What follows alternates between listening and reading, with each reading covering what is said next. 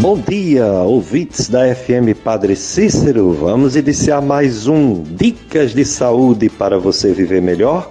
Eu sou Péricles Vasconcelos, médico clínico, gastroenterologista e juntamente com o operador de som Paulo Sérgio, vamos para mais um Dicas de Saúde. Nesse domingo, dia do Senhor, até 9 horas. 9 horas vocês vão ficar com a missa do Santuário do Sagrado Coração de Jesus transmitida pela Rádio Padre Cícero. Hoje nós temos um assunto para tratar muito importante, uma doença chamada linfoma, que é um tipo de câncer.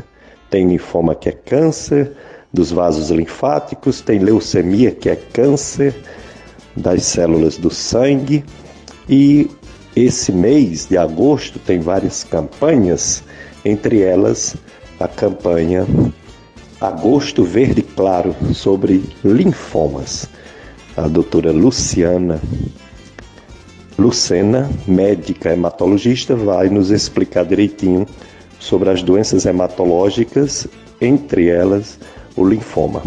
Esse mês de agosto tem também a campanha do Agosto Lilás para ter um fim à violência contra as mulheres. Que coisa triste, né?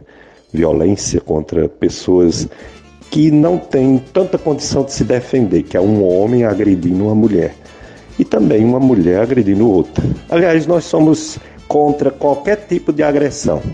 Agressão em mulheres, agressão em crianças, agressão aos animais.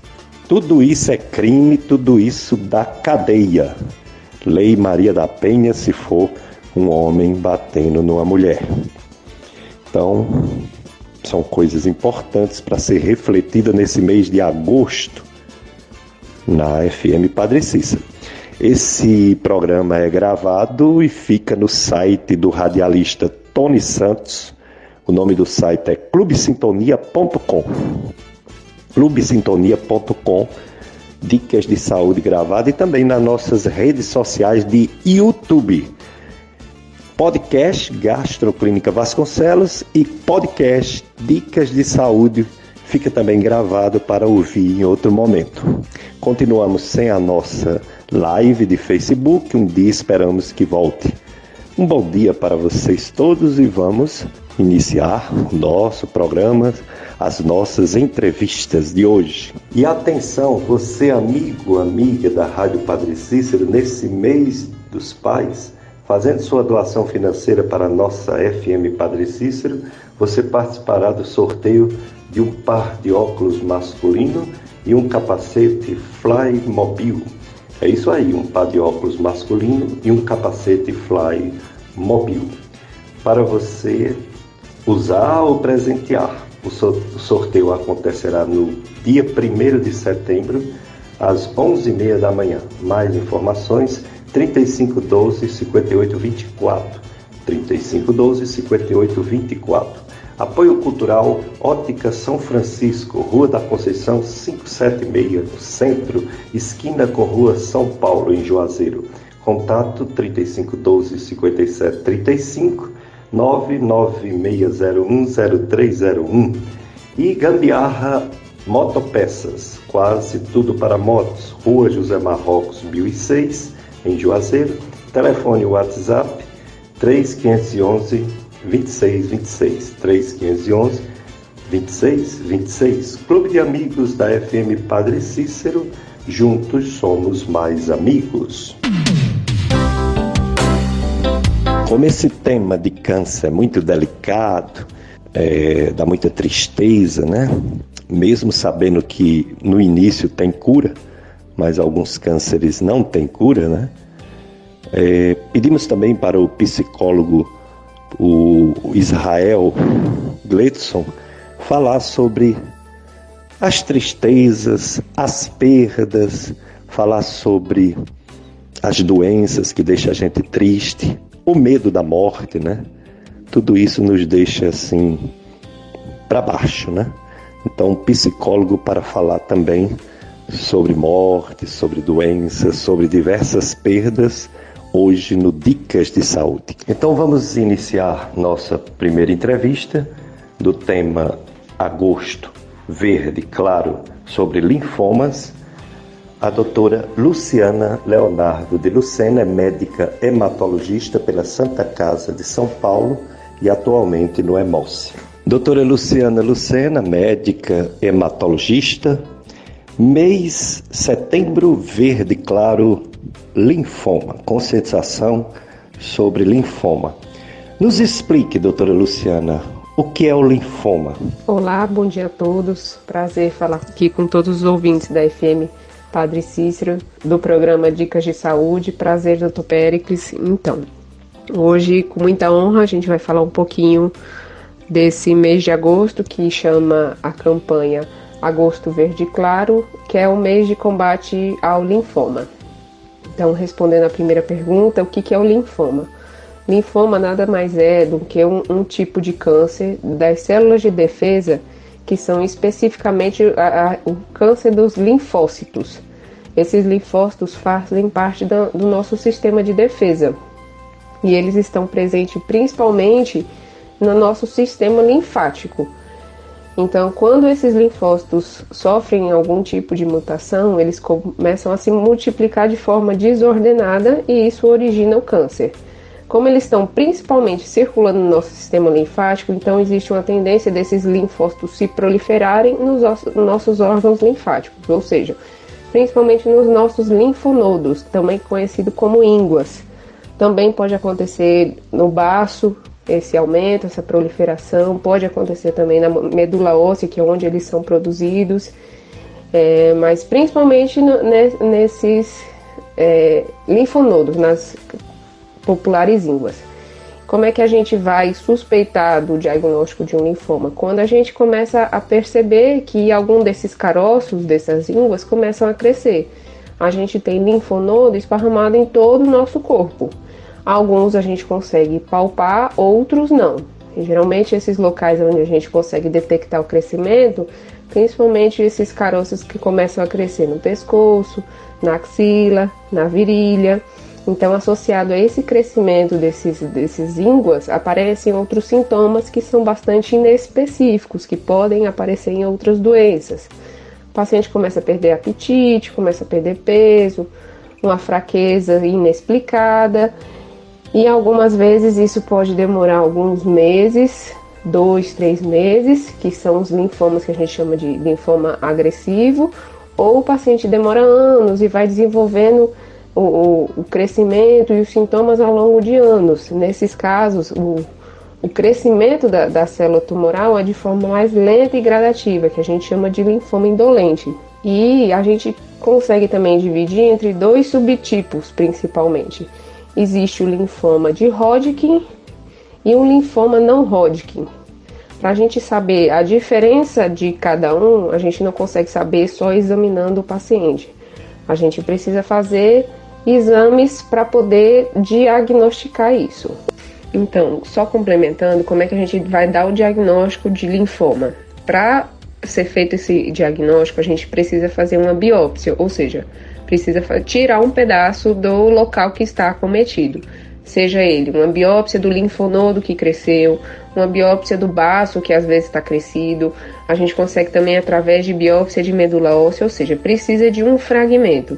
Através desse fragmento, a gente chama, manda para estudo de patologia e na patologia o patologista vai conseguir enxergar algumas características que diferem entre si entre o linfoma Hodgkin e o não Hodgkin. Ele consegue dar um norte mas principalmente depois da biópsia é feito um exame específico que chama imunohistoquímica. E através dessa imunohistoquímica é que a gente vai saber qual é o subtipo do linfoma para a gente poder guiar o tratamento, porque os tratamentos diferem um pouco entre si. Então, se eu tenho um, um, diagnóstico de um linfoma de Hodgkin, eu vou fazer um tratamento específico, e para o linfoma não Hodgkin, que existem mais de 50 subtipos de linfoma não Hodgkin, o tratamento é outra forma. São, existem vários esquemas que a gente vai avaliar. Como é que está o paciente, como é que está a, a vida dele, as condições, os exames, enfim, existem vários fatores que a gente avalia em conjunto para definir qual é a quimioterapia, se o paciente vai precisar só de radioterapia, só de quimio e radioterapia, se existe alguma necessidade de transplante associado, enfim, são vários fatores para a gente definir isso. Doutora Luciana Lucena, médica hematologista, nos explica a diferença entre linfoma e leucemia, os tipos de linfomas e os tipos de leucemia, e se é verdade que um linfoma pode virar leucemia. Vamos lá. Qual a diferença entre linfoma e leucemia? Basicamente, os dois são tipos de câncer que acometem nosso sistema de, de defesa, então vão comprometer nossas células de defesa. A diferença é que na, no linfoma existe uma proliferação normal da, do linfócito, que é nossa célula de defesa, é específico dessa célula. A leucemia pode ocorrer, ocorrer proliferação normal de qualquer uma das nossas células de defesa. Vamos supor, pode ser do linfócito, pode ser do neutrófilo, pode ser do eosinófilo, pode ser do monócito. Então, assim, se vocês prestarem qualquer pessoa que faz um hemograma, no hemograma tem lá o leucograma. No leucograma existem vários nomezinhos. Tem neutrófilo, tem linfócito, tem monócito, tem eosinófilo, basófilo. Tudo aquilo ali são nossas células de defesa que vão ser responsáveis por combater as infecções, é, tirar as impurezas do nosso organismo. Então, na leucemia, qualquer alteração em qualquer uma daquelas células pode desencadear esse, esse câncer que a gente chama de leucemia. E geralmente a leucemia, ela fica, é como se fosse um câncer no sangue.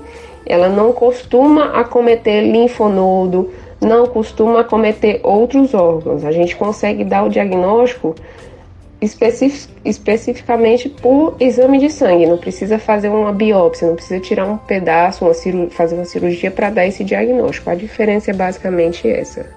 E a leucemia não vira linfoma e nem o contrário. Linfoma vira leucemia. Ou a pessoa tem um, ou a pessoa tem outro. Ou trata um, ou trata outro. Tanto que os tratamentos de linfoma e leucemia são completamente diferentes. São, os dois são baseados em quimioterapia, mas assim, quimioterapias completamente diferentes. Doutora Luciana Lucena, médica hematologista, as pessoas que têm anemia ficam com receio de desenvolver uma doença mais grave, tipo linfoma e leucemia. Como é essa evolução? Temos várias causas de anemia, mas a anemia já pode ser devido a um linfoma ou devido a uma leucemia? A anemia é uma alteração muito frequente e a gente recebe quase que diariamente na nossa prática clínica, o hematologista, os pacientes que vêm encaminhados por algum outro colega para a gente avaliar a questão da anemia. E eles já chegam assim super assustados, porque muitos colocam lá no Google anemia e a anemia já dá logo o diagnóstico linfoma e leucemia. Lembrando que anemia tem causas multifatoriais, ou seja, várias coisas, várias doenças, várias alterações podem cursar com anemia. Então, anemia não é igual a câncer. Até é, a causa mais comum hoje no mundo, no Brasil, é anemia por deficiência de ferro, ou seja, muito comum principalmente em criança e mulher idade fértil. Só que as, as pessoas associam, ah, estou com anemia, estou com linfoma, estou associa principalmente a leucemia. O que a gente tem que deixar claro é que é, existe anemia no linfoma? Existe, principalmente quando existe o comprometimento, quando existe a invasão do tumor do, da célula maligna na fábrica do sangue dentro da medula óssea. Então, quando existe esse, vamos dizer, essa metástase do linfoma para dentro da medula óssea, que é a nossa fábrica do sangue, então isso atrapalha a fabricação das células do sangue e o paciente pode vir a ter uma anemia. Essa anemia, depois que a gente começa o tratamento, principalmente no linfoma e na leucemia, ela é revertida. O paciente entra em remissão, a célula tumoral a gente consegue tirar da medula óssea e ele começa, a medula volta a produzir as células sanguíneas e a, a anemia é resolvida. Lembrando, isso é uma causa incomum. As causas mais comuns de anemia são relacionadas a outras doenças, principalmente as anemias carenciais que a gente vê muito, mas outras doenças, doenças reumatológicas, é, diabetes, o paciente com diabetes crônica que não é compensado costuma evoluir com anemia, paciente com insuficiência renal, é, hipotireoidismo, que é alteração na tireoide, doença reumatológica, enfim, inúmeras doenças cursam com anemia. Quando a gente avalia o paciente, a gente tem que é, é, investigar ele como um todo para saber se é possível causa da anemia e fazer o tratamento correto para que a gente possa curar essa anemia dele.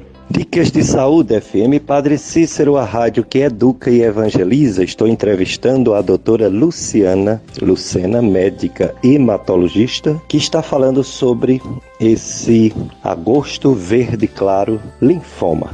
Doutora Luciana, quais os tratamentos de, do linfoma?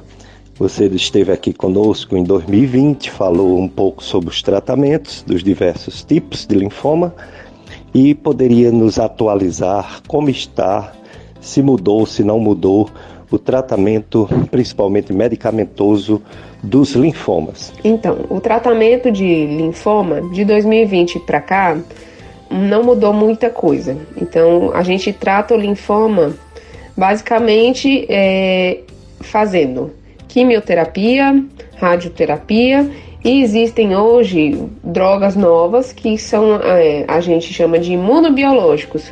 Cada vez mais a, a vem se fazendo pesquisa para tentar achar uma droga-alvo, ou seja, um, um, quimioterápico, que a gente chama na maioria das vezes de imunoterapia, que vai agir, que vai atuar especificamente naquela célula cancerígena. Que o que, que acontece hoje no geral? A gente faz a quimioterapia, só que os medicamentos, eles não matam só a célula cancerígena, eles vão matar as células normais, as células saudáveis. E por isso que tem tanto efeito colateral durante o tratamento de quimioterapia. Por isso que o paciente sente muito enjoo. Alguns tratamentos existe a queda de cabelo, porque não existe essa especificidade do quimioterápico. Mas hoje várias drogas estão sendo lançadas, criadas é, com uma resposta muito boa, com o objetivo de cura mesmo desses pacientes.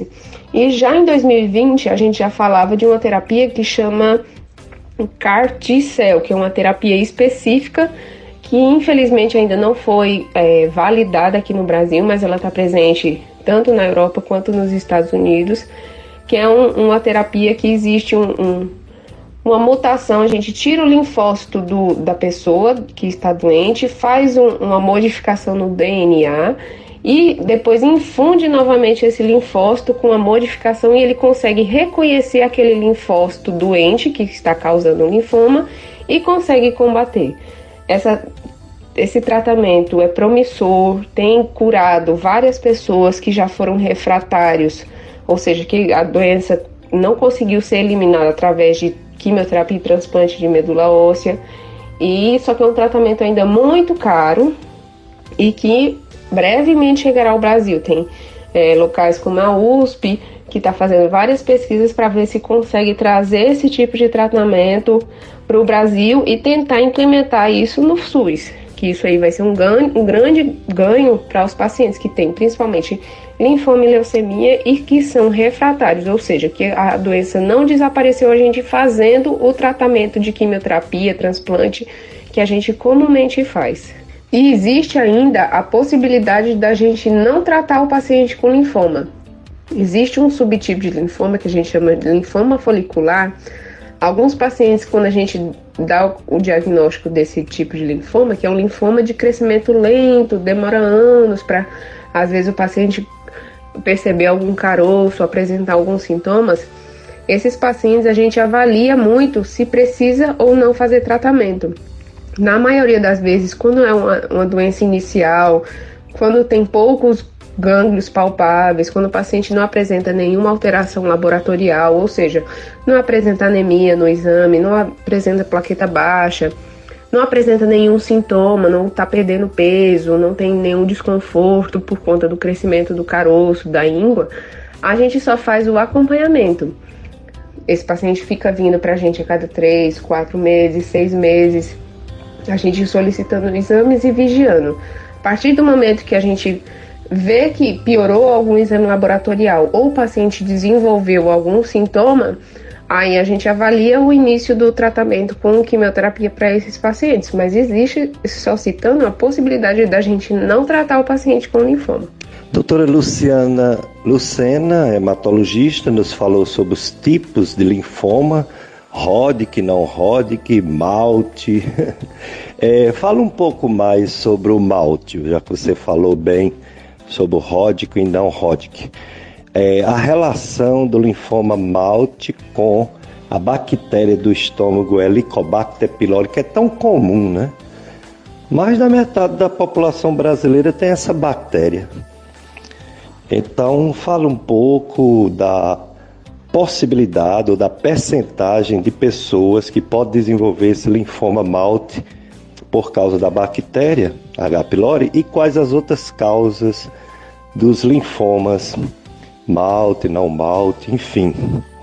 Todos os linfomas, inclusive a causa dos linfomas Hodgkin e não Hodgkin. Falando um pouquinho do linfoma malte, ele é um, um subtipo do linfoma não Hodgkin e ele acomete principalmente mucosas, sendo que o mais comum é o, o linfoma malte gástrico, ou seja, o linfoma no estômago.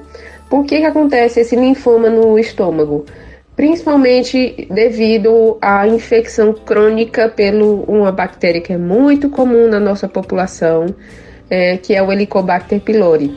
Então essa bactéria costuma causar uma inflamação crônica e devido a essa inflamação existem os linfócitos lá na nossa mucosa do estômago. E por conta dessa proliferação, dessa, desse estímulo constante de bactéria e linfócito tentando erradicar a bactéria, é, pode ocorrer uma mutação e esse linfócito crescer desordenadamente e se transformar num linfoma malte, que a gente chama de linfoma malte gástrico. Existem outros locais que o linfoma malte também pode acometer, que pode ser na glândula salivar, olho, pulmão, na pele, na tireoide. É, às vezes ele pode estar associado a doença autoimune, como por exemplo a síndrome de Jogren, que é uma alteração que ocorre na glândula salivar por conta dessa é, alteração de autoimunidade, sempre estimulando o linfócito, pode acontecer essa, essa proliferação desse linfócito e se transformar no linfoma. Tireoidite de Hashimoto, que é uma alteração que a gente tem na nossa tireoide por conta dessa dessa inflamação constante e necessidade de, constante de, de, atuação dos linfócitos lá para controlar essa inflamação. Isso pode também se tornar um linfoma malte, que a gente chama. E a boa notícia é que a maioria dos pacientes, principalmente no linfoma malte gástrico, o tratamento é a erradicação da bactéria. Então, se eu tenho a, a o, o, diagnóstico de um linfoma malte gástrico, tenho lá a presença da bactéria, o que, que eu vou fazer de tratamento para esse linfoma? Tratar a bactéria. Depois que eu faço o tratamento do, do Helicobacter pylori, vou fazer exames de controle para avaliar ver se a lesão desapareceu. Desaparecendo, ótimo, o paciente está curado e vai permanecer em acompanhamento. Em não desaparecendo essa lesão, a gente pode, existe a possibilidade de fazer radioterapia do estômago ou fazer uma quimioterapia com dose única, com droga única de, de, de quimioterápico, que a gente tem uma resposta ótima e uma alta taxa de cura. Aí fica uma dúvida. Vamos supor, eu tenho uma bactéria no estômago e eu vou desenvolver linfoma? Não, a gente não consegue saber qual é esse risco de quem vai ser a pessoa que é, tem a bactéria e vai desenvolver o linfoma. Isso é um linfoma raro, tem menos de, é menos de 5% dos, dos tipos de linfoma.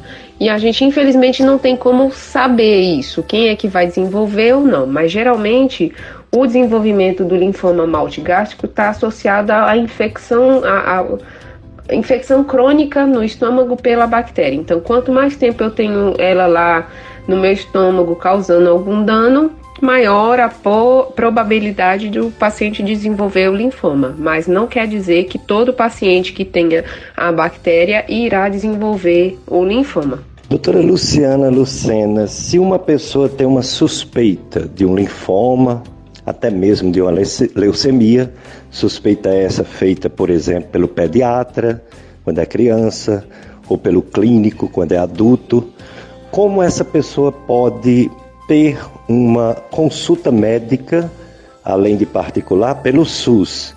Existe esse atendimento de hematologia pelo SUS?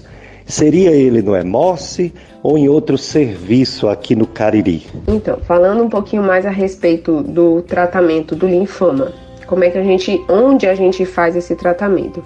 Então, a partir do momento que eu recebo um diagnóstico de linfoma, é, os pacientes que vão fazer o tratamento pelo SUS, que conseguem fazer esse tratamento, esse, esse, esse tratamento é disponibilizado pelo SUS, na maioria das vezes com a mesma medicação que a gente consegue fazer tanto no particular quanto no convênio.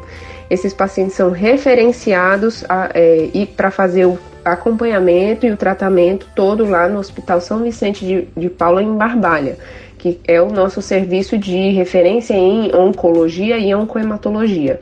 Então, o paciente já tem um diagnóstico, já com a biópsia que está escrito lá linfoma, seja ele Hodgkin ou não Hodgkin, ele é encaminhado pela Secretaria de Saúde do município que ele está. Então, aqui no Cariri, todos os pacientes são referenciados lá para o Hospital São Vicente de Paulo, em Barbalha. E através de uma consulta, ele vai passar primeiro em consulta com a gente, com o hematologista, vai avaliar, vai ver quais são os exames necessários para começar o tratamento e a partir de então fazer quimioterapia, radioterapia, seja ele qualquer tipo de tratamento, e a gente consegue fazer todo esse acompanhamento pelo SUS de graça, tratamento todo de graça, quimioterapia, enfim, todo esse acompanhamento é feito lá. O Hemoce, ele fica basicamente para acompanhamento e tratamento dos pacientes não oncológicos, ou seja, que não precisa de quimioterapia, para tratar as doenças da hemato, que a gente chama de benignas, ou seja, anemia, plaqueta baixa, que a gente chama de plaquetopenia, alguma outra alteração que a gente chama de doença mieloproliferativa, que seriam outras doenças que a gente faz a, a parte da que a gente chama de hemato benigna. Dicas de saúde. Dicas de saúde FM Padre Cícero, a rádio que educa e evangeliza. Domingo, dia do Senhor, 9 horas a missa, aqui na Rádio Padre Cis, Mísera do Santuário do Sagrado Coração de Jesus. Doutora Luciana Lucena, médica hematologista, falando do, da campanha de conscientização do linfoma, que é o agosto verde, verde claro. E o, o, o linfoma, que é, como ela falou, é um, um tumor de vasos linfáticos, de gânglios, de ínguas, né? E às vezes a gente tem diversas ínguas, ela até já explicou. Mas até para tranquilizar o pessoal que está nos ouvindo, doutora Luciana, uma pessoa que tem uma íngua debaixo do braço, na virilha, no pescoço, a princípio é ótimo, né? É uma defesa né, do organismo e não ficar pensando que já é um linfoma, né? Então explique bem direitinho por que a gente tem essas ínguas, esses gânglios e quando que eles devem ser valorizados no sentido dele estar muito grande ou demorando a desaparecer, etc. Você vai nos explicar a diferença de quando ele é bom e quando ele deve ser examinado. Exatamente, as nossas ínguas ou os linfonodos eles estão presentes em todas as pessoas, a gente nasce com ele. É, são parte do nosso sistema de defesa e eles podem aumentar em qualquer situação de inflamação e mais comumente de infecção. Se eu tiver uma infecção, eu vou ter que aumentar a quantidade de células para combater aquele agente que está causando uma infecção, seja ele um vírus, uma bactéria, um fungo, enfim e isso costuma aumentar esses linfonodos. Vamos supor, eu tenho uma infecção de garganta, minha garganta está cheia de pus. Então é muito comum o surgimento dos caroços aqui na região do pescoço. Depois que a infecção na garganta é resolvida, a gente toma medicação, é, a tendência desse linfonodo é voltar ao tamanho habitual dele. Algumas vezes ele diminui, mas não volta ao que era antes. E a gente fica com aquele carocinho, às vezes, no pescoço, às vezes na virilha, outra situação que acontece muito, às vezes a gente fura o pé, uma unha encravada, costuma aumentar o linfonodo aqui na região da virilha. Depois que resolveu a infecção, o linfonodo na virilha costuma desaparecer. Isso é o que acontece de rotina. Pode ser que não desapareça, que ele só diminua? Pode. Quando é que a gente vai suspeitar que esse caroço é, pode ser um câncer, pode ser um linfoma? Quando ele vem associado a outros sintomas. Então vamos supor, é, começou a crescer um caroço na minha axila e eu não estou sentindo nada, não tive nenhuma infecção, nada disso. É, e ele só está aumentando mês a mês, só eu noto que ele está aumentando o tamanho, ou começam a, além desse caroço, aparecem outros caroços, aparece outro do ladinho. Então, isso a gente já tem que ficar de orelha em pé, isso é um, um sinal de alarme. Além disso, quando o paciente apresenta outros sintomas, então, além do aumento da íngua, começa a ter febre, uma perda de peso inexplicada, uma sensação de, de, de empachamento, o apetite muda, pode aparecer sintomas de, de, a barriga também aumentar, porque além do caroço, dos linfonodos, o baço também faz parte do nosso sistema linfático, ele pode começar a crescer, então pode começar a aumentar o volume da barriga, sentir uma sensação, a gente come e fica com a sensação que está empachado, como se tivesse feito uma digestão. Então, paciente que tem esses sintomas associados a esse aumento do, dos gânglios tem que fazer exame, precisa procurar um médico para investigar, para poder é, a gente poder dar o diagnóstico. E como é que é feito o diagnóstico? Como eu disse anteriormente, precisa fazer uma biópsia, ou seja, precisa tirar esse caroço e a gente fazer um estudo disso para poder conseguir fechar o diagnóstico. Doutora Luciana Lucena, no mês passado, teve uma campanha de doação de sangue. É, na verdade, essas campanhas de doação do sangue está praticamente todos os meses, né? Não é mais uma vez por ano, porque a necessidade é grande. Então, todos os meses há uma maneira, uma forma que o Hemócio, os hemocentros, divulga a importância de doação de sangue. Fale para os ouvintes da FM Padre Cícero quantas vidas você pode ajudar, beneficiar, salvar com a doação de sangue para aqueles que nunca doaram fazer a experiência da primeira doação e aqueles que já doaram e pararam voltar, voltar a serem doadores regulares. Então, vamos falar um pouquinho a respeito da doação de sangue. É, os, o Hemoce, enfim, e os hemocentros do país todo é, precisam ficar constantemente em campanha porque a gente precisa de doador, precisa do, da boa vontade humana para a gente conseguir sangue.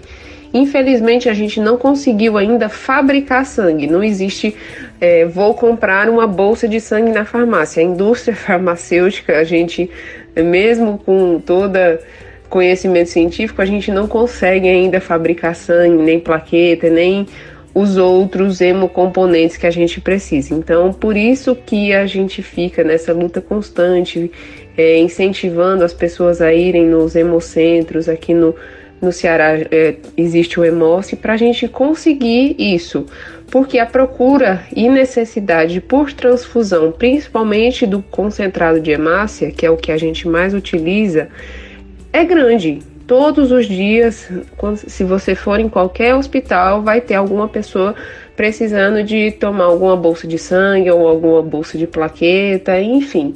E por isso que a gente insiste tanto na, na necessidade das pessoas procurarem e serem solidárias e fazerem a doação. Hoje posso não estar precisando, mas amanhã, se eu sofrer um acidente, tiver uma hemorragia grave, eu vou precisar inevitavelmente de tomar no mínimo uma bolsa de sangue e eu preciso dessa outra pessoa que foi lá no hemocentro e fez a sua doação para poder salvar a minha vida. Então, por isso a importância é, disso.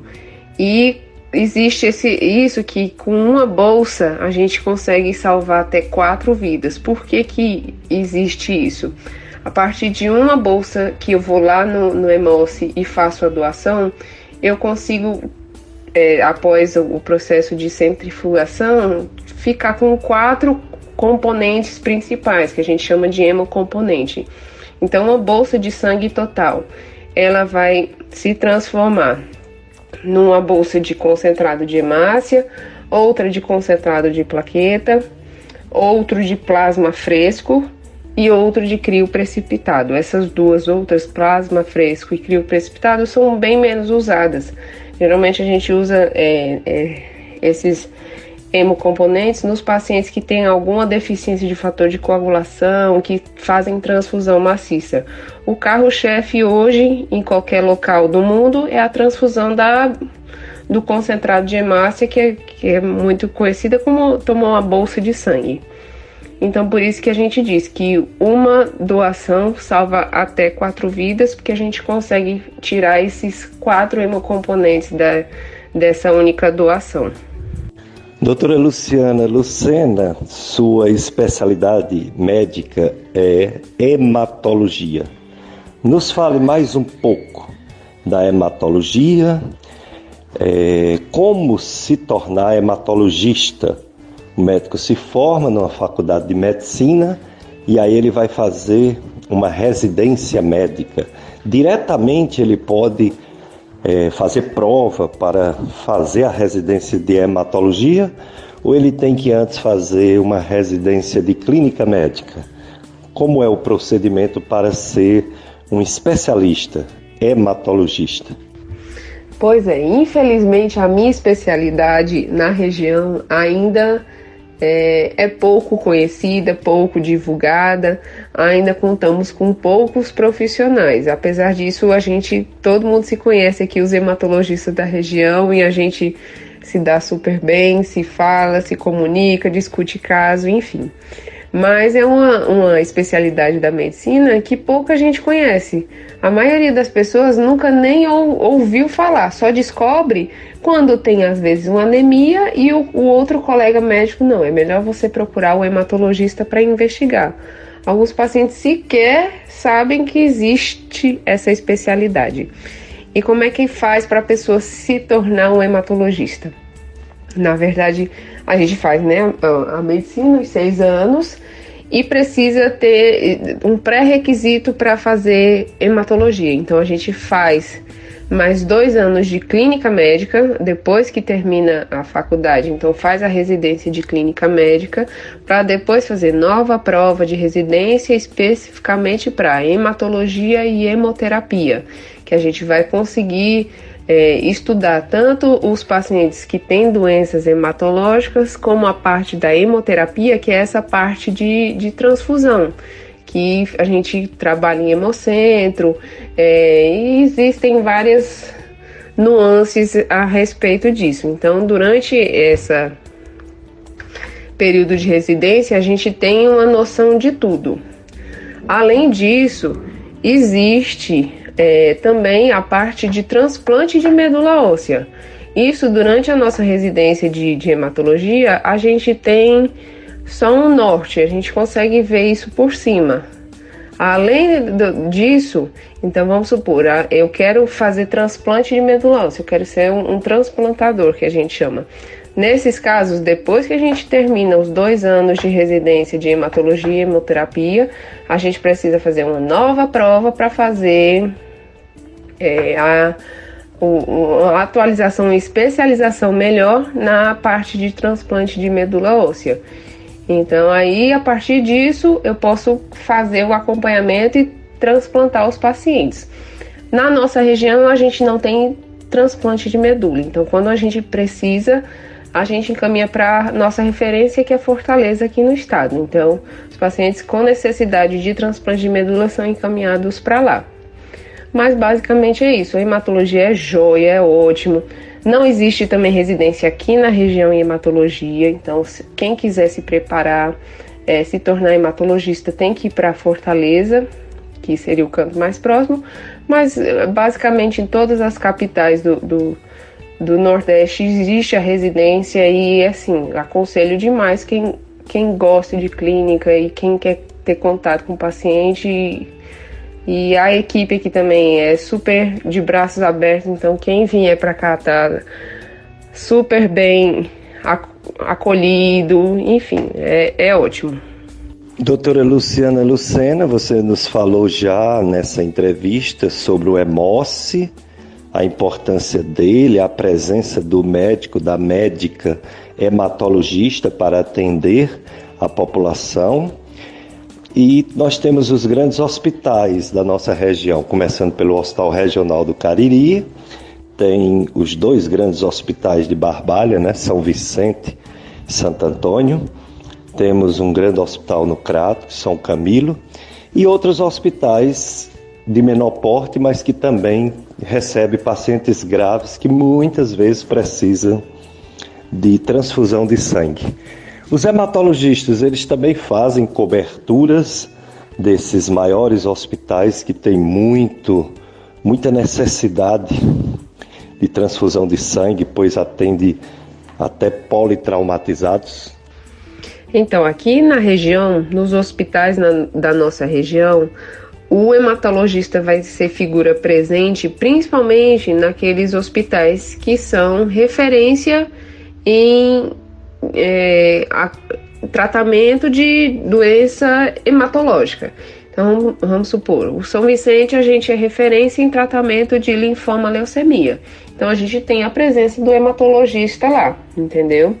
Outro local que a gente tem hematologista é o hospital regional. A gente tem sempre o hematologista lá. Devido à grande demanda lá, apesar de não ser um, um, um hospital referência em hematologia, lá existe uma agência transfusional. Como é um serviço de referência em trauma, existe uma grande necessidade de transfusão. E dentro do hospital regional, a gente tem a agência transfusional, que é o local onde a gente tem armazenado as bolsas de sangue, de plaqueta e que precisam é, geralmente do, do, do, do aval do hematologista antes de ser transfundido e liberado. Então, às vezes, o, algum, existe uma solicitação meio esquisita, então o hematologista lá dentro do hospital vai avaliar realmente é, se existe aquela necessidade daquela grande transfusão, um paciente que está pedindo cinco bolsas de sangue. Isso aí a gente fica meio e, e, acha esquisito, então aí o hematologista que vai avaliar se existe, se vai liberar ou não essas cinco bolsas, até porque cinco bolsas é muito, a gente precisa de cinco para fabricar, para ter essas cinco bolsas de sangue, são cinco doadores diferentes. E existe o risco de ter reação, então tudo isso precisa da, da avaliação do hematologista.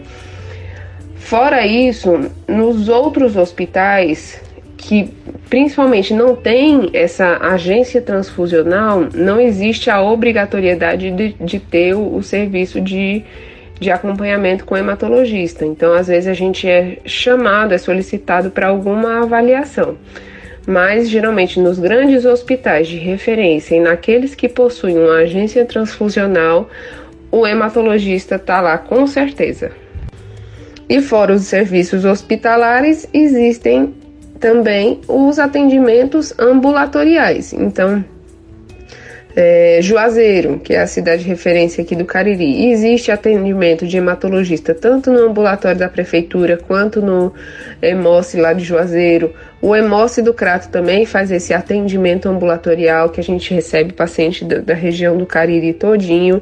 Então, fora do ambiente hospitalar, existem a, a, os hematologistas que fazem esse acompanhamento, dão suporte através de consulta. Dicas de saúde. FM Padre Cícero, a rádio que educa e evangeliza, entrevistando a médica Luciana Lucena, que é especialista hematologista. Doutora Luciana, uma pessoa que vai doar sangue, ela não tem nenhum risco de adquirir nenhuma doença, não é isso? E as pessoas que recebem sangue nos dias de hoje também raramente poderia ou poderá pegar um, algum problema, alguma doença. A não ser que seja um, uma doença que ainda não foi descoberta, né? um vírus que ainda não foi bem descoberto. Mas desses vírus dessas bactérias é, conhecidas como HIV, vírus de hepatite C, B, é, sífilis. Existem os testes para não se pegar essa doença. Só queria que você confirmasse da segurança desses testes, tanto para quem vai doar quanto quem principalmente vai receber sangue. É, hoje em dia, com o avanço da medicina, vão sendo criados novos testes, testes mais específicos e sensíveis. Então, é, a, a, probabilidade de uma pessoa adquirir uma doença transmitida pelo sangue através de transfusão sanguínea hoje é muito menor do que era há 30, 40, 50 anos atrás. Apesar que a chance não é zero.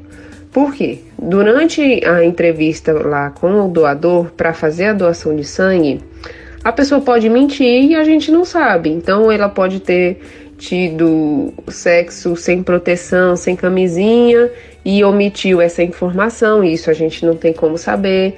Ela pode ter tido contato com um objeto pérfuro e também omitir essa informação, pode ter tido infecção recente também omitir essa informação. Por isso que durante a entrevista a gente precisa ser o mais franco e verdadeiro possível existe também a possibilidade da janela. Então, se eu tive um, um, um sexo sem proteção, se eu tive algum comportamento abusivo e estou no período de janela imunológica, ou seja, tive contato com uma pessoa soropositiva ou com sífilis, não sabia, nem ela sabia, ela veio positivo depois e eu estou assintomático e no momento da entrevista não estou sentindo nada e não relatei isso, é, como foi um, uma coisa recente, pode ter esse período de janela imunológica, a pessoa está contaminada, vai fazer todos os testes de triagem, de, de sorologia de HIV, de sífilis, de hepatite e vai vir negativo. Só que mesmo assim a pessoa já tem o vírus circulando na corrente sanguínea, mas por conta é, de ser muito recente, o teste não consegue detectar. Então existe essa possibilidade dessa bolsa vir contaminada, só que é, é, lembrando, é muito baixa. Por isso que a gente depende muito da veracidade das informações que são ditas pelo doador no momento da coleta dos dados antes da doação. É, mas a chance de, de transmissão de doença é bem baixa. Doutora Luciana Lucena, médica hematologista, anemia é muito comum, é muito frequente, tem várias causas, você já nos falou nessa entrevista sobre isso. A mais frequente é por deficiência de ferro, não é isso? E além da reposição do próprio ferro e outros elementos, né? Complexo B, vitamina C, etc. O que o paciente anêmico deve comer. Existe essa lenda de que é bom feijão, que é bom a beterraba. É por aí mesmo, tem outros alimentos que é muito mais importante do que feijão e beterraba. Voltando a falar um pouquinho de anemia, principalmente a anemia por deficiência de ferro, que a gente chama de anemia ferropriva, que é a causa mais comum de anemia no Brasil e no mundo, e o que, que a gente tem que fazer, o que, que a gente tem que comer para melhorar a anemia por deficiência de ferro, para evitar essa, esse tipo de anemia. É, então, é, basicamente a gente precisa comer os alimentos ricos em ferro. E o que, que é um alimento rico em ferro? A gente orienta principalmente, existem as carnes, e algumas leguminosas, vegetais que também são muito ricos em ferro. É, só que existe uma diferença de absorção entre o ferro das carnes e o, o ferro dos vegetais. O ferro da carne, que a gente chama de ferro M, é um ferro mais fácil de ser absorvido. E onde é que eu encontro grande quantidade de, de ferro? Principalmente na carne vermelha, ela tem um pouco mais de ferro do que as outras carnes, do que frango, peixe, frutos do mar. E principalmente o fígado. O fígado é um alimento rico em ferro. Por quê? Porque os animais, a gente animal, armazena o ferro para fabricar o sangue no fígado. Então, se eu como um fígado de galinha, de frango, um fígado de boi, eu estou ingerindo grande quantidade de ferro. Então, por isso que a gente sempre orienta paciente com anemia por deficiência de ferro comer pelo menos uma vez por semana o fígado, que já ajuda bastante. E comer principalmente carnes, e principalmente a carne vermelha, para conseguir repor esse, esse ferro e a gente melhorar essa anemia. É, ferro que tem nos vegetais, beterraba, feijão, é bom? É. Só que é um ferro um pouco mais difícil de ser absorvido pelo nosso estômago. E existem fatores que podem interferir, diminuir na absorção desse ferro que a gente chama ferro não M, que é o ferro presente nos vegetais. Então, é, os omeprazóis, pantoprazóis, enfim, esses os prazóis que os gastroenterologistas costumam prescrever. Como eles diminuem a acidez do estômago, esse ferro presente nos vegetais eles, e nos grãos, ele pode diminuir a absorção, pode ser afetada a absorção desse ferro. É, o cálcio também dificulta a absorção, então existem alguns alimentos, alguns outros fatores que dificultam a absorção desse ferro presente nos vegetais, leguminosas e grãos. Então, por isso que a gente sempre dá um pouco mais de preferência a os alimentos de origem animal para conseguir fazer essa reposição de ferro mais adequada e efetiva. Mas lembrando que a alimentação baseada em, em vegetais, em legumes, em, em grãos, isso é saudável e a gente precisa também estimular isso, porque o objetivo é sempre alimentação saudável e balanceada e evitar as coisas que fazem mal. Então, é, excesso de, de produtos industrializados, é, excesso de café, excesso de carboidrato, excesso de glicose e de gordura, tudo em excesso traz malefícios, não falando em relação à anemia, mas ao organismo como um todo. Dicas de Saúde FM Padre Cícero, a rádio que educa e evangeliza, mesmo não tendo live da, do Facebook, você pode participar enviando perguntas aqui no Facebook ou no Instagram, é, onde tem o anúncio dessa entrevista ao vivo na FM Padre Cícero. Você pode entrar nos comentários, fazer perguntas e logo, logo eu, a doutora é, doutora faz a resposta né, da sua dúvida, tá certo? Então vamos para mais um bloco de apoio cultural, depois a gente volta com mais entrevista da hematologista doutora Luciana Lucena. Dicas de saúde. Doutora Luciana Lucena, falamos tanto, quer dizer, perguntei tanto e você respondeu tanto sobre falta de sangue, né? Anemia. Agora eu gostaria que você falasse sobre o contrário, o excesso de sangue. É, Existem doenças, né, tanto hereditária como adquirida, que pode dar um defeito no metabolismo né, do ferro. Explica um pouco por que é que uma pessoa tem muito sangue, que é o contrário de anemia. Quais as causas, quais os tipos de muito sangue numa pessoa que também pode gerar doenças. É, ao contrário da anemia, que existe a deficiência na produção dos glóbulos vermelhos, existe é, a poliglobulia, que é, é, existe o aumento excessivo na produção dos glóbulos vermelhos. A gente chama de poliglobulia ou policitemia e ela e pode acontecer de diferentes formas. Então, o paciente pode aumentar nível de, os níveis de glóbulos vermelhos, seja por desidratação, ou seja, a pessoa está tão desidratada que aumenta a quantidade de hemácias, e isso é revertido através de uma hidratação adequada. Pode acontecer também em alguns casos paciente obeso que pode desenvolver essa poliglobulia. Existe uma alteração também é, que a gente acompanha, que é específica do hematologista, é uma doença hematológica, que existe uma mutação e a medula óssea, que é onde a gente produz os glóbulos vermelhos, começa a fabricar muito glóbulo vermelho. É, e essa doença a gente chama de policitemia vera.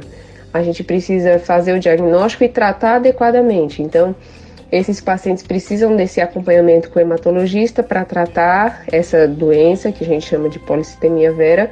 E existem ainda outras causas de aumento do glóbulo vermelho relacionado ao coração, ao pulmão, ao rim. Então, os pacientes que têm é, alguma moram em altitude elevada por conta da deficiência de oxigênio no organismo, então existe um, um aumento fisiológico é, de, do, de, dos glóbulos vermelhos para melhorar a oxigenação devido já esse, essa escassez do oxigênio, porque o glóbulo vermelho ele serve principalmente para oxigenar, para levar o oxigênio para os vários tecidos. Então existe esse aumento que é proposital e é fisiológico. Geralmente a gente não precisa tratar isso. Mas alguns pacientes com alguma doença pulmonar que tem algum desenvolve algum distúrbio de oxigenação, eles começam a desenvolver esse aumento excessivo de glóbulo vermelho. Nesses casos a gente precisa fazer o tratamento. Paciente com doença cardíaca, que também pode ter alguma deficiência de oxigênio, pode ter essa resposta compensatória do organismo, aumentando os níveis de hemoglobina, que são os glóbulos vermelhos. Enfim, então dependendo de cada tipo, a gente tem um tratamento específico. tratamento não é sempre a mesma coisa. Mas aqueles pacientes que têm essa poliglobulia, que têm o excesso de sangue, eles podem ser tratados através da flebotomia, que é a retirada desse excesso de sangue. Podem ser tratados através de medicação, que é para diminuir a, a, a, produção desses glóbulos vermelhos.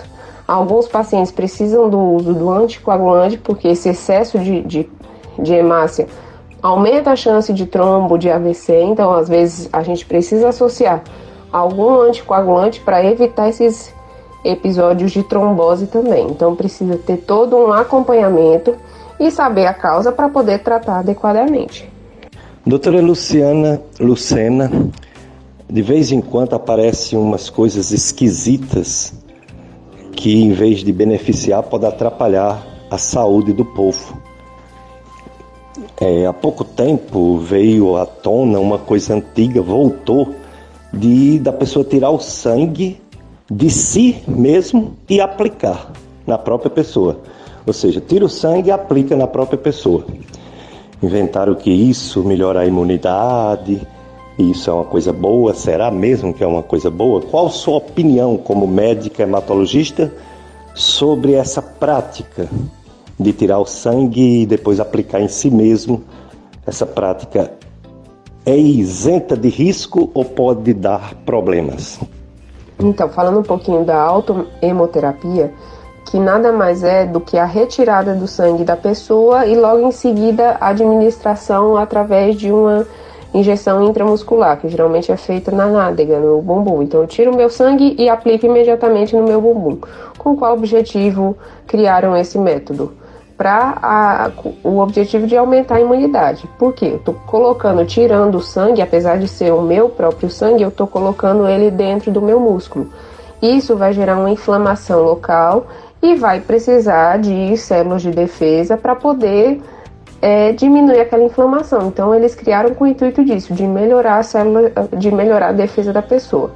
Qual é o problema disso? É um procedimento que nem, não tem nenhuma evidência científica de benefício. Ao contrário, pode trazer alguns malefícios. Quais são esses malefícios? Pode ter é, infecção, pode ter lesão muscular, pode ter uma infiltração na pele por conta do sangue, que, que pode haver uma pigmentação dessa pele. Então, assim, tanto o Conselho Federal de Medicina quanto a Associação Brasileira de Hematologia e Hemoterapia condenam o procedimento e condenam os médicos que fazem esse tipo de procedimento. Tanto que o, o médico que fizer esse tipo de procedimento pode ter o, o seu CRM cassado, porque não existe nenhuma evidência científica de benefício desse procedimento. Então, assim, o que eu oriento, não faça. Se não tem nenhum benefício, para que, que precisa ser feito? Já foi investigado, enfim, vários estudos e que viu que não tem benefício. Existe um efeito que a gente chama efeito placebo. A pessoa acredita que aquilo faz bem e se sente bem, mas na verdade não tem nenhum benefício. Então, o melhor é não fazer, procurar alternativas que tenham eficácia. Doutora Luciana Lucena, todo mundo sabe que se uma pessoa sangra muito, ela pode morrer. Todo mundo sabe disso. Mas existe uma mensuração, uma quantidade, uma quantificação de quanto perder de sangue para ter o risco de ter um choque hipovolêmico e morrer? Ou não há como saber isso de certeza? Já existe alguns exames ou é a parte mesmo dos sinais vitais, o médico, a médica examinando a pessoa para saber se ela está necessitando urgente, primeiro de soro, né, para fazer volume depois de sangue. Essas pessoas que têm sangramentos volumosos, que têm perdas sanguíneas volumosas, geralmente são pacientes é, que chegam na emergência vítima de politraumatismo, de acidente, de queda de altura. Então, são pacientes graves que sangram decorrente de rotura de alguma artéria, alguma veia, alguma fratura óssea, vamos por, é, por exemplo, bacia que costuma sangrar muito.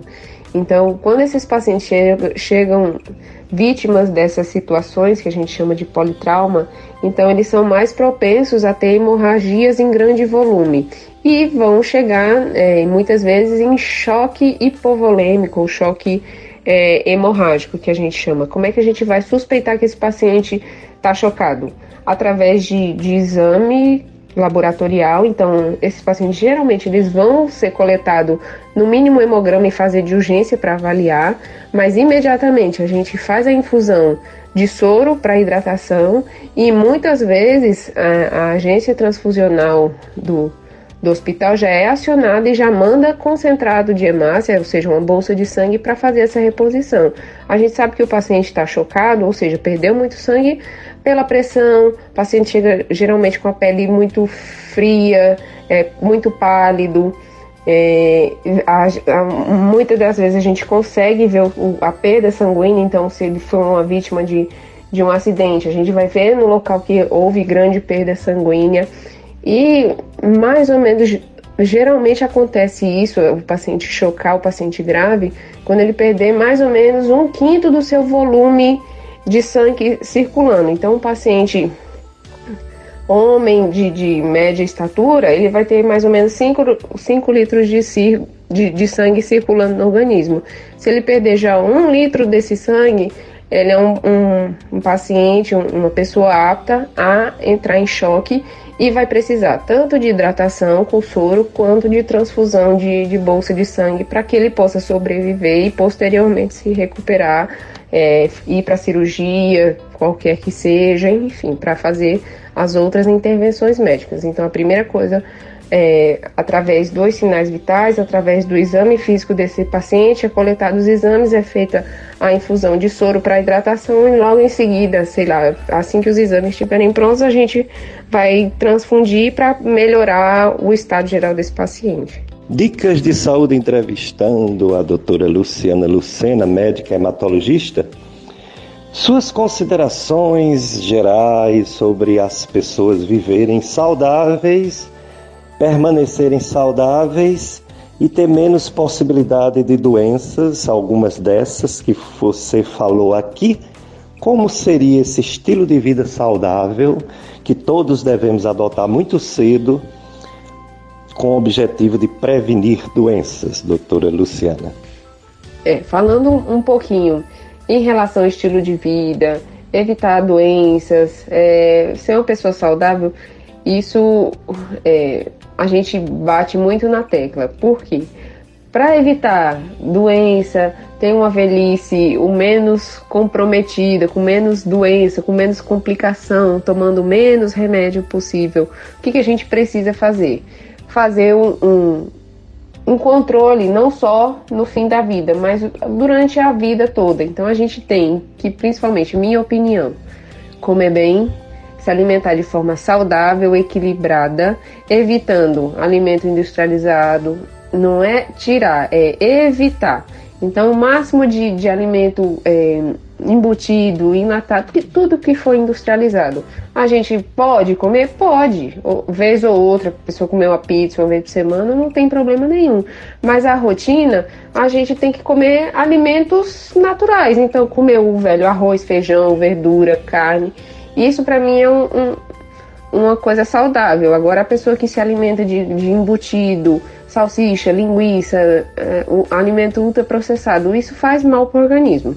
Então, associado à alimentação saudável, a gente precisa também fazer atividade física. Está mais do que provado que a atividade física tem benefício cardiovascular, ou seja, faz bem para o coração, protege infarto, protege AVC, é, protege o surgimento de doenças crônicas.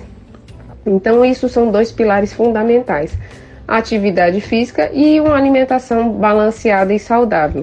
Pessoa que faz isso constantemente, é a rotina ao longo da vida, inevitavelmente vai viver mais, melhor, sem grandes complicações, o risco de câncer diminui, associado a outras coisas que a gente precisa fazer corriqueiramente, ou seja, não fumar, evitar o, o, o consumo excessivo de álcool, é, evitar excesso de sol, se, porque se expõe à radiação, enfim, várias outras coisas para a gente ter uma vida mais saudável e ter menos doenças crônicas futuramente. Hoje, por que, que a gente vive mais? Porque a medicina avançou e a gente consegue descobrir e tratar doenças. Só que por que, que a gente desenvolve mais câncer, principalmente depois dos 50, 60 anos? porque a gente vive mais, se expõe mais a produtos, a agentes que são potencialmente cancerígenos. Então, exposição ao sol, exposição ao, ao, ao tabaco, ao tabagismo, é, exposição a agrotóxico, que a gente usa muito. Então, isso é, são fatores que propiciam a mutação das células. Se houver uma mutação, seja ela em qualquer célula do organismo, isso vai desencadear o câncer. Então, minha opinião, as pessoas que têm uma alimentação saudável e constantemente fazem atividade física, é, consequentemente vão ter uma vida mais saudável. Quero agradecer a doutora Luciana Lucena, é, ter dado essa entrevista, ela que foi nossa aluna no tempo da Estácio FMJ e se tornou essa grande médica hematologista. Obrigado, viu, Luciana? Muito obrigado, tantas informações importantes e conto com você para participar de mais programas Dicas de Saúde. Dicas de Saúde FM Padre Cícero, a rádio que educa e evangeliza eu sou Péricles Vasconcelos, médico clínico e do aparelho digestivo. E a pandemia, hein? Aqui no Juazeiro do Norte, segundo o boletim de epidemiologia da Secretaria de Saúde, na última quinta-feira tinha três pessoas internadas com Covid-19 e 11 em isolamento domiciliar, portanto, 14 casos de Covid. Semana passada tinha também 14 casos de Covid. É, exatamente uma semana atrás houve uma morte por Covid aqui no Juazeiro do Norte. Portanto, há seis dias não morre ninguém. Antes dessa morte, estava várias semanas sem ter nenhum óbito.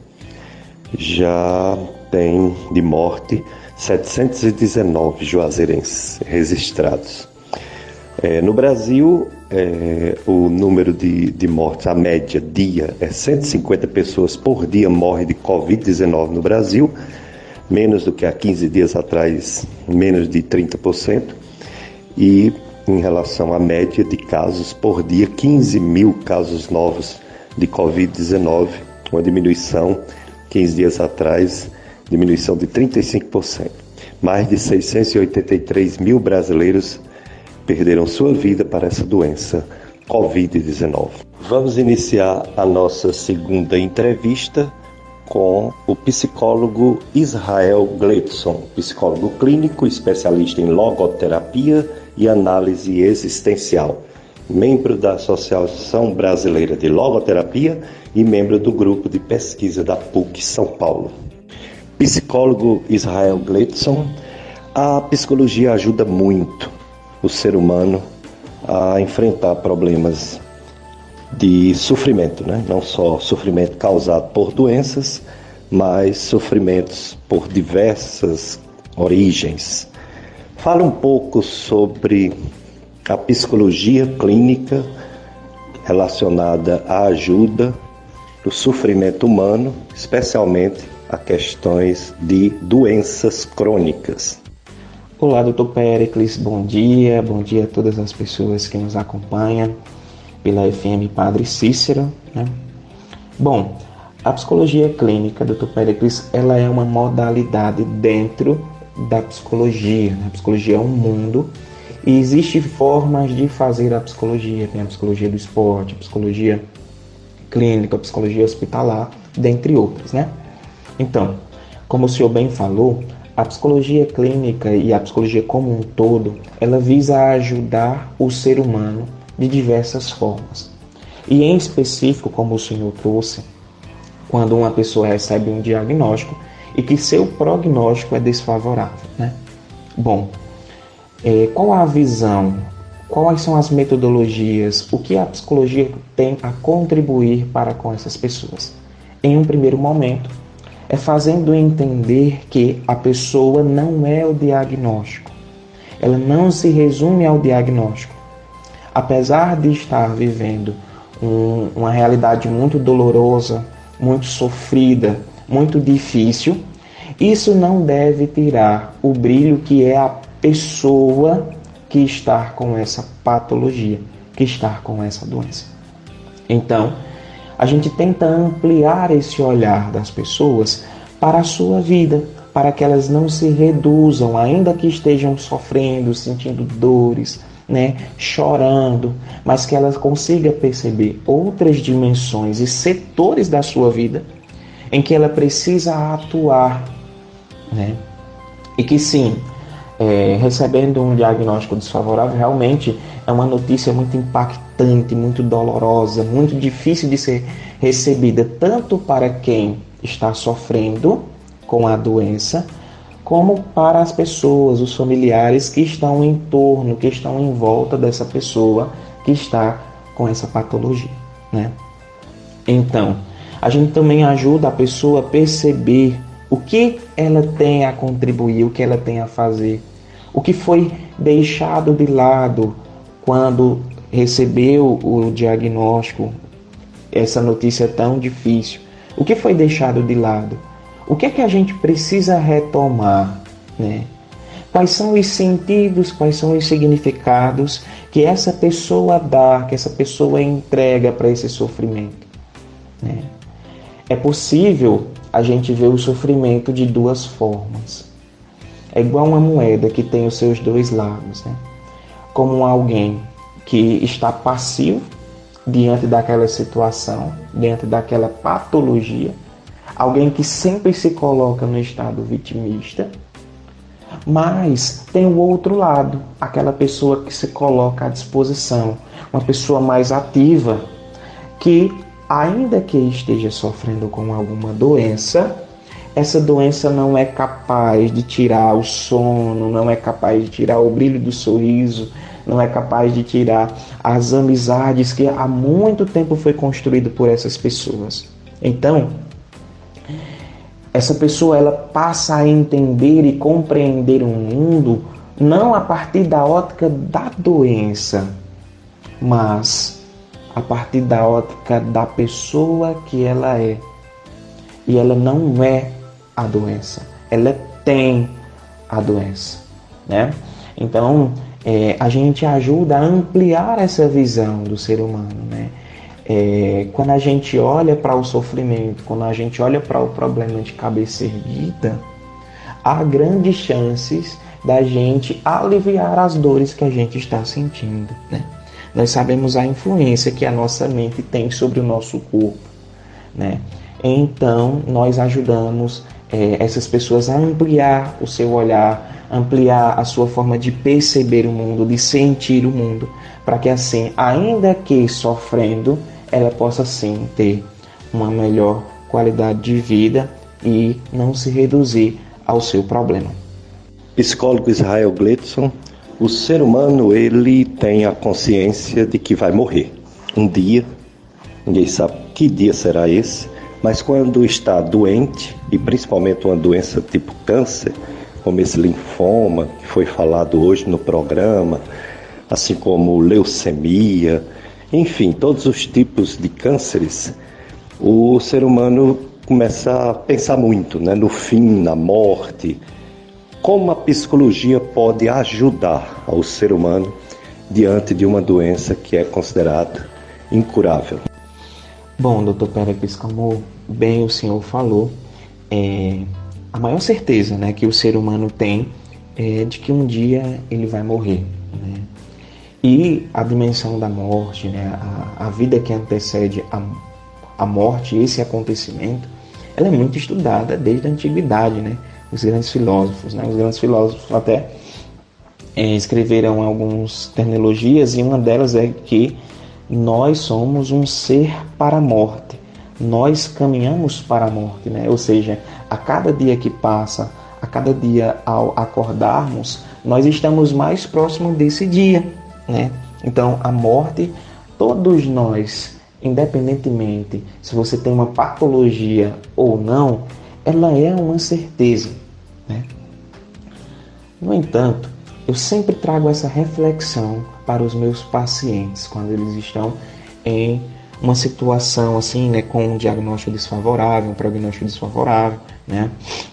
Então eu sempre trago essa reflexão, a seguinte: é, eu penso que existe duas datas muito importantes e na vida eu tenho duas certezas. A primeira é de que um dia eu vou morrer. E a segunda é que eu ainda não morri. Mas o cerne dessa reflexão, o centro, a essência, o que de mais é importante, não é saber essas duas realidades, mas é o que eu faço no intervalo dessas datas. Nós sabemos que vamos morrer. Mas até que esse dia chegue, qual é a pessoa que eu quero ser para o mundo? Qual é a pessoa que eu quero ser para os meus pais? Quero ser para os meus tios, para os meus avós, quero ser para os meus filhos. Quando eu morrer, qual é a imagem? Como é que eu quero ser lembrado pelas pessoas? Qual vai ser o meu legado que aqui no mundo eu deixarei para as pessoas, né? Tudo isso que eu estou falando é tirando o foco da morte e focalizando o indivíduo na sua realidade no presente. Porque às vezes o pensar demais no amanhã, né, que é incerto, na possibilidade de morrer, me tira a oportunidade de ser feliz no hoje. Me tira a oportunidade de fazer o outro feliz hoje. Então, para mim, Saber que vou morrer é importante, mas saber que eu ainda não morri também é importante. No entanto, o que eu faço no intervalo dessas duas datas é o que de fato importa. Nós não ainda morremos, não morremos, então temos vida e nessa vida nós temos que gastá-la e não ser gastada por ela. Né? Nós não podemos estar sentado em uma cadeira e esperando essa, esse momento chegar, esse dia chegar. Nós precisamos, ainda que sofrendo, viver. Há um mundo que precisa ser contemplado. Há um mundo que precisa ser vivido. Há um mundo que precisa da minha marca, que precisa é, do meu fazer, da minha atitude. Eu tenho uma importância sim para isso, né? Então, eu sempre trago essa reflexão, doutor Péricles, para que as pessoas tirem o seu foco né, e perpense sobre esse dia da morte e passe a refletir sobre o que está fazendo hoje. Qual é as suas atitudes, como você está levando a sua vida, né? Então, é isso. Dicas de saúde. Dicas de Saúde FM Padre Cícero, a rádio que educa e evangeliza. Sou Péricles Vasconcelos, médico clínico do aparelho digestivo e com o Paulo Sérgio vamos conduzindo mais um programa Dicas de Saúde. Paulo Sérgio é o nosso operador de som e áudio. Às 9 horas eu vou ficar com a missa aqui no Santuário do Sagrado Coração de Jesus, aqui em frente à Rádio Padre Cícero que transmite essa missa. O, a primeira entrevista foi com a doutora Luciana Lucena, médica hematologista, sobre o, o agosto verde claro, linfoma, um tipo de câncer. Ela falou também de outro, outro câncer, a leucemia, falou de algumas doenças e doenças leva a tristeza, né? Ninguém quer estar doente e muito menos doença que às vezes não tem um desfecho favorável, né? A morte, medo da morte é uma coisa comum na maioria dos seres humanos. É, é, triste, né? Adoecer, é triste ficar dependendo dos outros e saber que um dia todos partiremos. Temos a fé cristã que nos assegura um céu, né? um, uma vida eterna com Deus, com nosso Pai, com Jesus Cristo, segunda pessoa da Santíssima Trindade, com o Espírito Santo, terceira pessoa da Santíssima Trindade, com Nossa Senhora, nossa mãe, com todos os santos e com todos os nossos parentes, né, que partiram antes da gente. Mas Há também as dúvidas, as inseguranças, o medo, né? O medo porque somos pecadores, né? Cheio de falhas, defeitos, pecados repetidos. então vem esse receio de tudo, né? Do sofrimento da vida e receio da morte. Então estamos entrevistando o psicólogo Israel Gledson, que está falando sobre essas perdas por doença, perda de emprego, perda de é, coisas que a gente considera valiosa e não tem mais, e o medo da morte. Vamos continuar nossa entrevista com o psicólogo Israel. Psicólogo Israel Gledson, como é feito a psicoterapia? As sessões de terapia, elas são semanal, quinzenal, mensal. Como é essa periodicidade? Depende da necessidade da pessoa. E, os, e as formas de atendimento? Existe, além da forma presencial, existe algum tipo de, de atendimento por vídeo, videoconferência, alguma coisa nesse sentido? Bom, doutor Péricles, é, a psicoterapia, né, ela visa ajudar o ser humano, né, possibilitar um bem-estar psicológico, uma saúde mental, uma melhor qualidade de vida, né? E a frequência da, dos atendimentos, das sessões de psicoterapia, é, vai depender de cada caso, né? Tem alguns casos que são um pouco mais delicados, que existe até a possibilidade de a gente atender todo dia, né? Outros casos, duas vezes na semana, mas comumente é, as pessoas são atendidas semanalmente. Um atendimento por semana, que tem duração em média de 50 minutos a uma hora, né? E acontece que é, ao passar do tempo, vai acontecendo também, do mesmo jeito que na medicação, o desmame, vai acontecendo também um processo de desmame é, na psicoterapia. Né? Então, quando a pessoa de fato vai conseguindo melhor elaborar a sua vida, melhor viver, conseguindo se relacionar melhor, conseguindo lidar melhor com seus conflitos, com seus problemas, com seus sofrimentos, então esses, esses atendimentos eles passam a ser quinzenais, depois a cada 22 dias, depois a cada mês, né? depois a cada três meses, e vai mantendo sempre aquele contato. Né? Tem pacientes hoje que eu atendo que eles vêm cada ano né, para o atendimento, é, passou muito tempo na psicoterapia e vem a cada ano é, informar como é que vai a vida, né, até para um aspecto preventivo. Então é, é mais ou menos essa dinâmica, né? Quanto à modalidade dos atendimentos, existem três possibilidades do atendimento. O famoso e tradicional, o presencial, né, que é na clínica do, do psicólogo, o paciente se dirige até a clínica para o atendimento. Outra possibilidade que foi um bom na pandemia, né, acredito que é um aspecto muito positivo que a pandemia deixou, que foi a possibilidade do atendimento remoto, né? porque é, eu posso atender uma pessoa que está lá do outro lado do mundo. Tem um paciente que mora em Portugal, né? Se antes não existisse, não existia essa possibilidade, né? Então não era possível eu atender essa pessoa. Mas diante disso, né, da liberação do CFP, etc. É, sim, há a possibilidade do, do atendimento remoto, né, uma videoconferência e também uma modalidade pouco conhecida, pouco divulgada, é o home care, é o atendimento na casa do cliente. Nós sabemos que tem algumas pessoas que têm as suas dificuldades enquanto locomoção e até pelo estado psíquico que ela se encontra.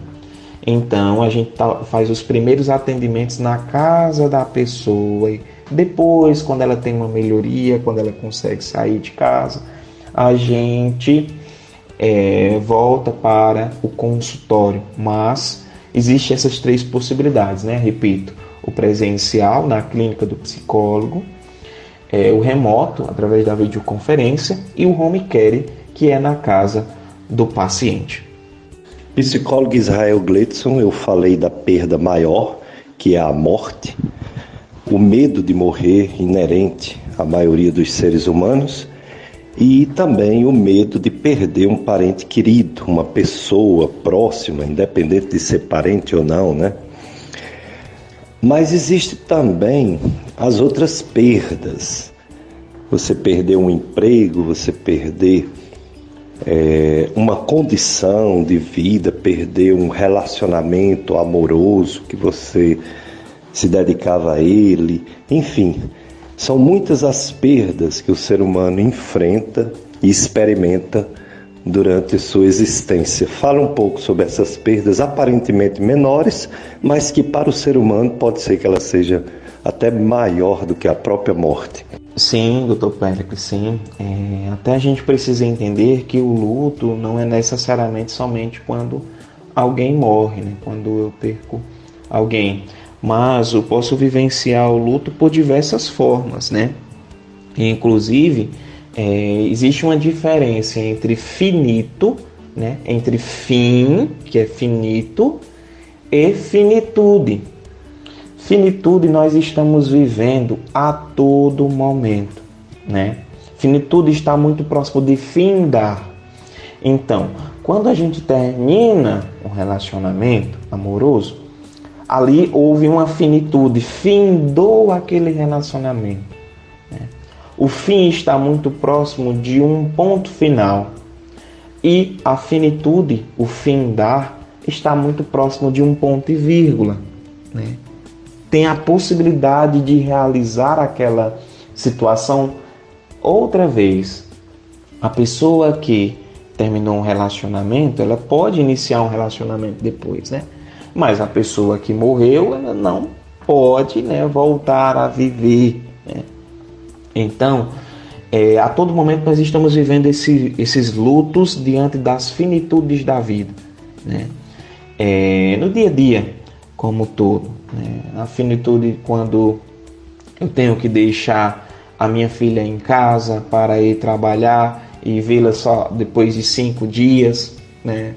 É, quando você perde um bem material, quando você de fato termina um relacionamento, quando você perde o emprego, né? há um luto ali, porque tinha expectativas lançadas sobre essa realidade que você estava vivendo. Né?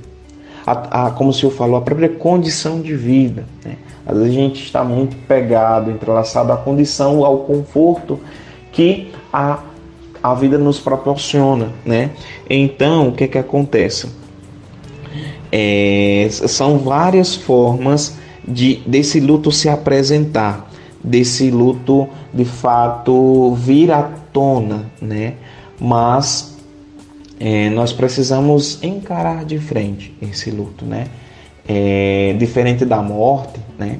É, essas finitudes que vai acontecendo ao longo da vida, elas existem outras possibilidades de realização. A vida não acaba ali. A vida não acaba porque você perdeu o emprego, porque você terminou um relacionamento, né? É, talvez você até lançou a tua vida e depositou as tuas expectativas e tudo que você tem e é na vida dessa outra pessoa.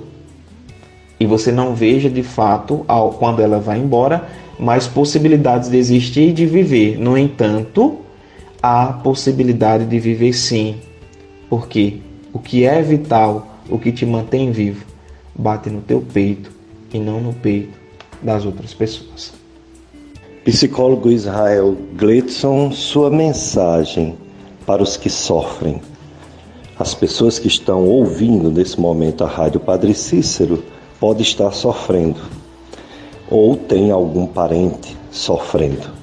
Qual a mensagem que você pode enviar para essas pessoas que não estão bem, seja fisicamente, principalmente psicologicamente, a pessoa não está bem? O que você pode dizer para essas pessoas? Bom, o que eu queria dizer? Eu queria dizer que você tem uma vida que te espera, uma vida que espera do teu brilho, que espera da tua ação, espera o teu fazer, as tuas atitudes. Há pessoas que só existem e não vivem. Meu convite aqui é que você passe a viver, a viver a sua vida, gaste a sua vida. Você a recebeu de bom grado, de bom dado, então gaste-a, use-a, usufrua da sua vida, né? É, não se deixe ser usada por ela. Faça o movimento contrário, né? Você tem algo a fazer no mundo, você tem uma importância. É, há muitas pessoas que se rebaixam, né?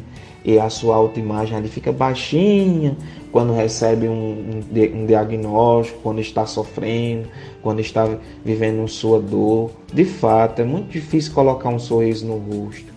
Mas antes mesmo de colocar um sorriso no rosto para o outro, coloque para você um sorriso para dentro. Tem uma beleza dentro de ti que te espera, né? Então, é, eu, eu tenho percebido muito que dentro de nós existe uma pessoa que tem muita saudade dos nossos aspectos positivos, da nossa mentalidade positiva. A pandemia vem muito a destruir, né, com muitas mensagens, com muitas notícias negativas, que só tinha mesmo o sofrimento. Mas, como eu falei anteriormente, nós não somos o sofrimento, nós temos o sofrimento. Então não se reduza. Viva, né? Se levante. Uma vida que te espera, né? E talvez passe pela tua cabeça assim: "Ah, Israel, mas o que eu faço é muito pequeno, é muito pouco". Talvez você se compare com você de antigamente, né? Não nivele, não nivele o teu eu de hoje com o eu de ontem porque hoje você é uma nova pessoa, com uma nova realidade, com novas condições, né? Mas você pode pensar, ah, muito pouco que eu faço, né? Mas, meus queridos, o mar se faz de gotas. O mar se faz de gotas. E se faltar uma gotinha de água no mar, o mar não é o mesmo. Então, o que é uma gota de água? É muito pequeno, mas se faltar, faltou, está faltando aquela gotinha. Então, as nossas ações, ainda que pareça como uma gotinha de água, devem ser feitas. Porque se a gente não faz, a nossa vida vai ser incompleta. A gente não vai realizar o sentido último da nossa vida, que é servir, né? Então, como um olho cumpre a sua função de olhar para fora né? Não tinha serventia se o olho fosse ao contrário, se ele fosse virado para dentro, ele é virado para fora, para que a gente entenda que tem algo fora que precisa ser realizado. O Victor Frankl, ele diz isso. Ele diz que tem algo no mundo que precisa do meu dedo. E que se eu não faço, alguém perece. E esse alguém pode ser inclusive eu. Então, meus queridos, não se rebaixem. Não fiquem é, desmotivados nessa realidade vitimista, né? Sabendo sim da realidade que circunda você, do sofrimento que circunda. Não estou negando, ninguém está negando, mas existe outras áreas sadias em você, né? Invista na sua espiritualidade, na sua religiosidade. Invista numa atividade física, numa boa alimentação, num bom relacionamento com seus amigos, com seus familiares. Então, viva a extroversão. Psicólogo Israel Gledson, qual o seu local de atendimento? Onde as pessoas que estão lhe ouvindo agora podem lhe encontrar para marcar sessões de psicoterapia? Você tem algum contato, telefone, redes sociais que as pessoas possam entrar em contato? Bom, doutor Pericles, eu atendo nas três modalidades que eu falei anteriormente, né? Presencial, online e no home care. Bom, é, presencial eu atendo em Juazeiro, na Ethos Psicologia, fica no Pátio Cariri Corporation, né, no oitavo andar, na sala 805. E também atendo em Caririaçu, que é na clínica Integrale, que fica na rua Luiz Rolim, 166, no centro de Caririaçu, né? Mas também atendo online, né, videoconferência e também no home care. Bom, você pode entrar em contato pelo WhatsApp para marcar a sua consulta no 889 9616 0562. De novo, 889 9616 0562. Você pode me acompanhar também pelo Instagram. Meu Instagram é Israel Gledson. O Israel é com Y, certo? É eu sempre estou postando conteúdos lá, é, coisas que podem agregar para o teu conhecimento, pode até te ajudar, tá bom? Então, meu Instagram é Israel Gleidson, o Israel com Y. Quero agradecer ao psicólogo Israel Gleidson por ter nos atendido gentilmente, ter respondido a essa entrevista e suas considerações finais aos ouvintes da FM Padre Cícero e mais uma vez obrigado. Bom, doutor Pérez, quero mesmo agradecer, né? agradecer pelo convite, pelo espaço para falar sobre uma temática tão importante, né? E tão pouco discutida, né? Que é a dimensão do sofrimento e é da morte, né? E queria agradecer, né? E também as pessoas que nos acompanham, agradecer pela paciência, por escutar. É, coisas como essa que a gente tratou aqui, né? É sempre um prazer estar aqui no, na Rádio Padre Cícero para falar sobre alguma temática, sobre algum assunto que pode contribuir para a sociedade, né? Então, muito obrigado. É, me coloco novamente à disposição. Se você precisar de ajuda, você que está nos ouvindo, não hesite em procurar ajuda, tá? Não tenha vergonha, não tenha receio eu me coloco inteiramente à sua disposição, tá? Um abraço, tenha um bom dia e fiquem com Deus. Que bom, né, ouvintes da FM Padre Cícero, que bom que existem profissionais, pessoas que se dedicam a ajudar os outros. E quando essa ajuda é a profissão da pessoa, há o compromisso de fazer o melhor, né? Então, de um lado, uma médica que dedica sua vida a estudar as doenças do sangue, como outros médicos e médicas hematologistas, para ajudar as pessoas que têm doenças do sangue, inclusive cânceres, né? linfoma e leucemia. E psicólogos, psicoterapia, que também dedicam os psicólogos, como o, o Israel Gledson e outros e outras dedicam sua vida a ajudar as pessoas, a tornar as pessoas mais confiantes, mais alegres, mais felizes, mais otimistas. Que bom, né? Tem pessoas assim. E na área da saúde tem muitos profissionais que nos ajudam, saúde física e na, hora, na saúde mental, os psicólogos de várias linhas que também nos ajudam, nos ajuda. Isso é muito bom, né? Isso é muito bom, isso é muito fraterno e a gente não vai deixar de de vez em quando chamar um, um que cuida da mente, né? Eu chamo muito chamar também os que nos orienta, nos ajuda a cuidar da saúde mental. E atenção, você amigo, amiga da Rádio Padre Cícero, nesse mês dos pais, fazendo sua doação financeira para a nossa FM Padre Cícero, você participará do sorteio de um par de óculos masculino e um capacete Fly Mobil. É isso aí, um par de óculos masculino e um capacete Fly Mobil. Para você usar ou presentear. O sorteio acontecerá no dia 1 de setembro, às 11h30 da manhã. Mais informações 3512 5824 3512 5824.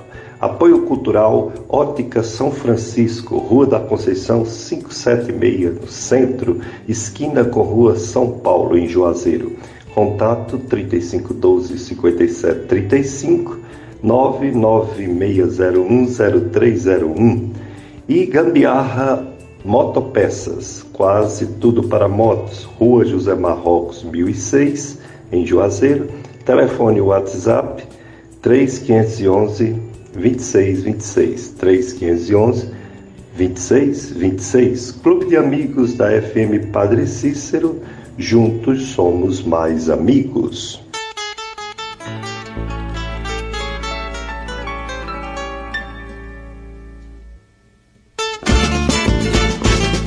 Dicas de saúde chegando ao seu final.